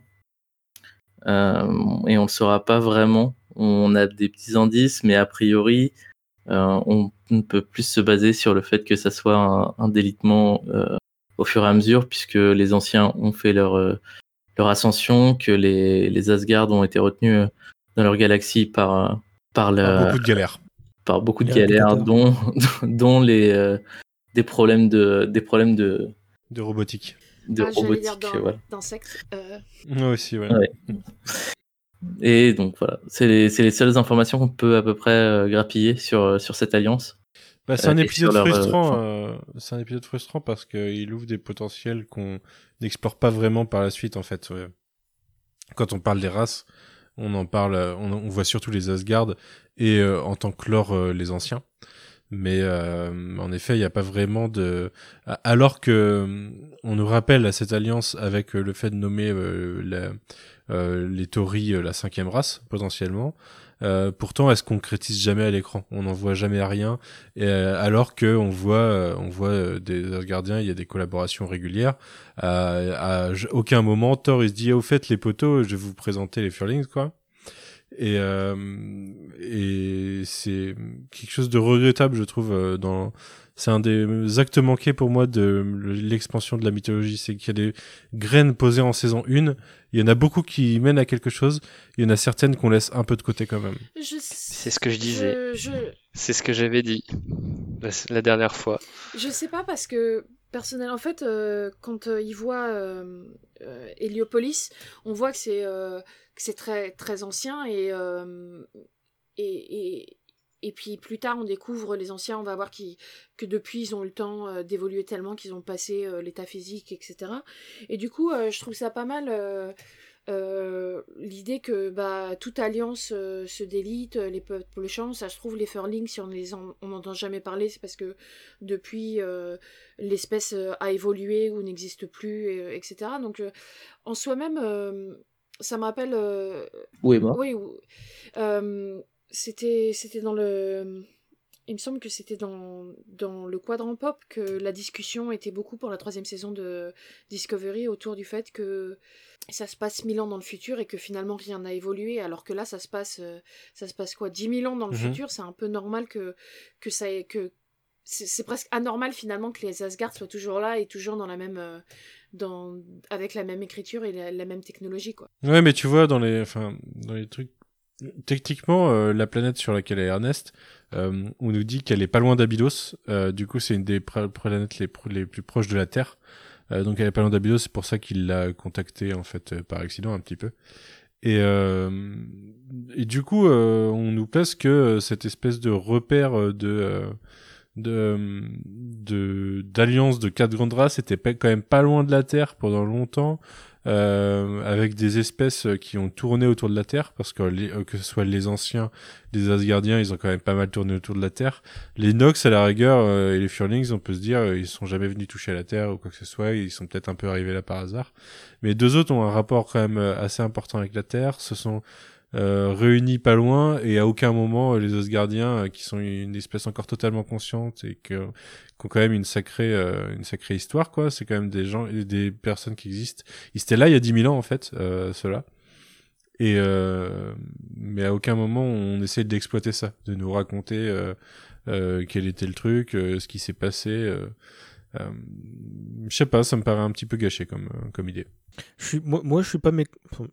J'y avais pas réfléchi plus que ça, mais en t'entendant, je me disais que c'est pas grave parce que ce, c'est presque un trope, tu vois, ce- celui de la réunion des, espèces dans une espèce de parlement galactique, tu vois. On voit ça dans Babylon 5, on voit ça dans, dans, pas mal de choses, et je me dis que c'est. Ça aurait été certainement intéressant si euh, les scénaristes avaient eu l'idée de l'explorer, euh, mais, euh, mais comme on a déjà vu ça, je, c'est pas une perte pour moi. Et puis, comme on a un ton résolument plus militariste que d'autres séries de SF, euh, le fil rouge qu'on bah, qu'on a vu me suffisait. Ce que je veux dire, c'est qu'en fait, au final, euh, euh, quand je parlais du fil rouge tout à l'heure, je disais que l'une des idées, c'était quand même de trouver des nouvelles technologies et de créer des alliances. Euh, et là, la saison 1, avec ça, nous disait qu'il y avait des alliances qui existaient. Il y avait quelque chose qui existait. En fait, Mm. après, avec SG1, tout au long de la série, euh, ce qu'on met en application, c'est plutôt que c'est euh, bah, c'est la Terre qui est au centre de réunir toutes les espèces pour créer une alliance, euh, Mhm. pour vaincre les Goa'uld, quoi. C'est la Terre qui est moteur dans l'histoire, alors que pour moi, la Terre, c'est presque la first race euh, de d'une nouvelle alliance et euh, et pas la fifth race d'une alliance que, Mhm. qui a jamais rien à apporter au lore de la série au final. Mais c'est dommage surtout qu'ils aient euh, du coup créé plein d'autres races aliens et qu'il n'y en ait aucun qui ait été, euh, euh, ex- enfin, dont, dont on a dit directement que c'était les Furlings. Par exemple, on... Dans, dans le revival avec Daniel Jackson, on découvrira les Furlings peut-être. ouais.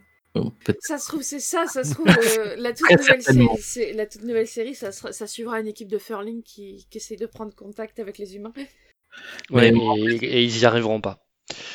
Parce qu'il n'y a pas de raison qu'ils y arrivent euh, maintenant alors qu'ils ont qu'un pas pilote. réussi euh, avant. Moi, moi, je pense, quand je, je, je voyais la, la saison 1, enfin, si on regarde que la saison 1, on peut s'imaginer que les, les, les Furlings, ce soit la, la race de, de Homo Roca, du coup. Moi, je, je- ce que, ce que ça aurait pu être logique, vu que Ah on oui. voit les, les quatre autres races, euh, enfin, on entend, on entend parler des quatre autres races à peu près euh, dans cette première saison, à part les anciens, mais on peut imaginer que les anciens auraient pu être développés euh, plus tard, justement, parce que c'est la race la plus importante. Mais c'est pas du tout, euh, c'est pas du tout euh, euh, dit directement. Il y a a priori, en plus, je viens de regarder, les, les Homoroka euh, fait partie d'une race qui est appelée les, Ones. Donc c'est un peu dommage. Moi, je trouve, je suis, assez d'accord. J'aurais bien aimé avoir un peu plus, ou qu'on nous dise que telle race qu'on voit plus tard, par exemple, je sais qu'il y a une race avancée qui protège les des, des, des natifs des natifs américains. Un moment, ça aurait pu être aussi. Enfin, c'est c'est c'est très euh, c'est très bizarre qu'il ait jamais développé. euh, je pense qu'au bout d'un moment, c'est devenu une blague tellement tellement facile qu'il voulait plus y aller en fait. Mm, c'est vrai. Ou alors, ils, ou alors ils ont essayé et il n'y a, il y a rien eu de concluant, ils ont pré- préféré le mettre ça de Ouais, côté. euh, j'allais dire peut-être qu'ils avaient peur aussi qu'il y ait une sorte de de, de déception ou de. Enfin, quoi que tu fasses, de toute façon, euh, si ça fait euh, huit saisons que t'attends pour les Furlings, euh, quoi que tu fasses, tu vas décevoir des gens. quoi. Puis de leur point de vue, entre euh, la mythologie Gold d'un côté, les anciens, euh, les, les, les, les Nox, ils disaient qu'il y avait su- les réplicateurs. Il y, il y a tellement de, de grands arcs que euh, rajouter. que, euh, c'est pas que je prends la défense je, je- de, des scénaristes parce que je, je réfléchis limite en même temps que je parle, mais je me dis qu'il y a suffisamment de matos pour explorer tellement de pistes, donc faire un grand truc par-dessus encore, c'est peut-être too much. hein. C'est peut-être qu'ils se sont dit ça. Mhm. Bah, c'est un peu, c'est un peu le, le problème des, des, des Ori. Moi, je trouve que c'est, ça arrive à un moment où en fait, t'as- t'as t'as pas besoin d'avoir ces informations et que du coup, ça te déçoit euh, euh, assez facilement. Ok. Eh ben parfait. Je vous remercie beaucoup euh, pour euh, l'ensemble de, de ces sujets. J'espère que, euh, que ça rappellera beaucoup de choses à, nos auditeurs. Et puis, ceux qui découvrent la série, ben, j'espère que aussi ça, ça vous intriguera, tous ces petits, petits bouts. Alors, on a un peu parlé de nos frustrations, mais aussi, j'espère aussi qu'on a, qu'on vous a par- partagé suffisamment les choses qu'on appréciait dans cette série. C'est pas mal le fond sonore là d'un coup. Je sais pas si vous avez entendu. Ouais, mais c'est. Vaguement. J'espère que j'aurai pas besoin. Bon, on verra. Euh, bref, euh, toujours est-il, je vous remercie euh, tous les 1, 2, 3, 4, tous les quatre de m'avoir accompagné euh, ce soir pour, euh, pour le débr- ce débrief de la partie univers de, de la saison 1. Euh, Merci à toi. Je profite de cette conclusion euh, pour euh, vous dire que c'était la dernière fois que je présentais en tant que, que Thibaut. Euh, si vous me suivez sur les réseaux sociaux, vous savez peut-être que certaines choses ont changé de mon côté et donc les prochaines fois, je me ferai appeler Queen, que ce soit pour Site Alpha ou les autres podcasts du Coin Pop d'ailleurs. Et que euh, et qu'également, euh, donc en tant que personne non binaire, euh, j'utiliserai alternativement le genre masculin, le genre féminin. Voilà. Je tenais à faire cette précision pour nos auditeurs. Bienvenue, Queen. Voilà. Euh, la prochaine fois, on l'enregistre d'ailleurs la semaine prochaine, donc Ça podcast de débrief sur la saison 2. Et ce sera donc euh, Clara qui sera aux commandes. Et oui, on va tourner euh, saison après Désolée saison. les gars. non, mais c'est très bien, c'est très bien. Moi, Ça j'ai hâte, euh, que- j'ai hâte d'être à la saison 4 avec Corentin parce que j'ai décidé que je prendrais la saison 3 et que je laisserai la saison 4 à Corentin. Ah, cool. Donc c'est toi qui vas te charger de la saison du cringe, Manu? Peut-être, ouais. Ok. en fait, euh, je suis assez d'accord avec Corentin, la saison 4. C'est la euh. C'est quand même très bonne. J'aime beaucoup la saison 4. Et du coup, euh, bah, du coup, je, c'est pour ça, étant donné que c'est peut-être celui d'entre nous euh, qui avait, euh, qui était le moins chaud à présenter, je me suis dit que j'allais pas lui donner la moins bonne saison, enfin une des moins bonnes saisons pour, euh, pour commencer. C'est surtout une question de, de, de talent d'organisation. Je pense que tu verras très vite. On verra ça. Euh, J'ai hâte. Est-ce qu'il y a des petites actus à pousser? Euh, bah moi j'en ai toujours. hein. Euh, il s'avère que là, euh, je sors un- au moment où on enregistre. euh, hier, on a enregistré un WMCU avec toi. Et euh, il sortira euh, demain au moment où on enregistre. Donc euh, voilà, un YMCU sur Falcon Winter Soldier. Mais la semaine prochaine, j'enregistre un peu sur tous mes podcasts quasiment. Et du coup, il y aura du, on fera du cadran pop qui sortira la semaine d'après, je pense. On a Tales from the Sewer qui va sortir un peu après ce site alpha. Euh, un autre site alpha qu'on va faire ensemble. Euh, et puis je participe à Retour vers le futur et à Shitlist Cast, Retour vers le Turfu et à Shitlist Cast euh, la semaine prochaine aussi. Donc ils sont pas des podcasts le coin pop, mais euh, voilà, c'est un programme assez chargé. Euh, et euh, on devrait reparler de Godzilla versus Kong dans pas longtemps aussi. Et bah, si je peux me permettre, quant à moi, dans une large moindre mesure par rapport à Manu, je- j'enchaîne les montages plus que les enregistrements. On a enfin mis en ligne la première partie du hommage collatéral sur Togashi. Je suis en train de me prendre la tête sur la seconde parce que les gens ont été très bavards. Euh, et qu'après ça, euh, bah, j'enchaînerai normalement sur le montage d'un épisode euh, d'éléments déclencheurs sur Bruno Catala, donc l'un des papes francophones du jeu de plateau, du jeu de société. Et, euh, et donc ça, par contre, je, je- je promets, je donne pas de date dans les deux cas, ça va se compter en semaines parce que je suis euh, ultra maniaque. Et mais, donc vous pouvez retrouver la la première partie du Togashi sur Hommage collatéral. Et de toute façon, bah, vous avez énormément de trucs à écouter du côté de Bonus Tracks. Et d'ailleurs, en interne, Bonus Tracks, on vous laisse faire un apéro dans pas longtemps et on a dévié sur un jeu que je devrais organiser. Et il est possible qu'on diffuse ça sur le Twitch de Bonus Tracks.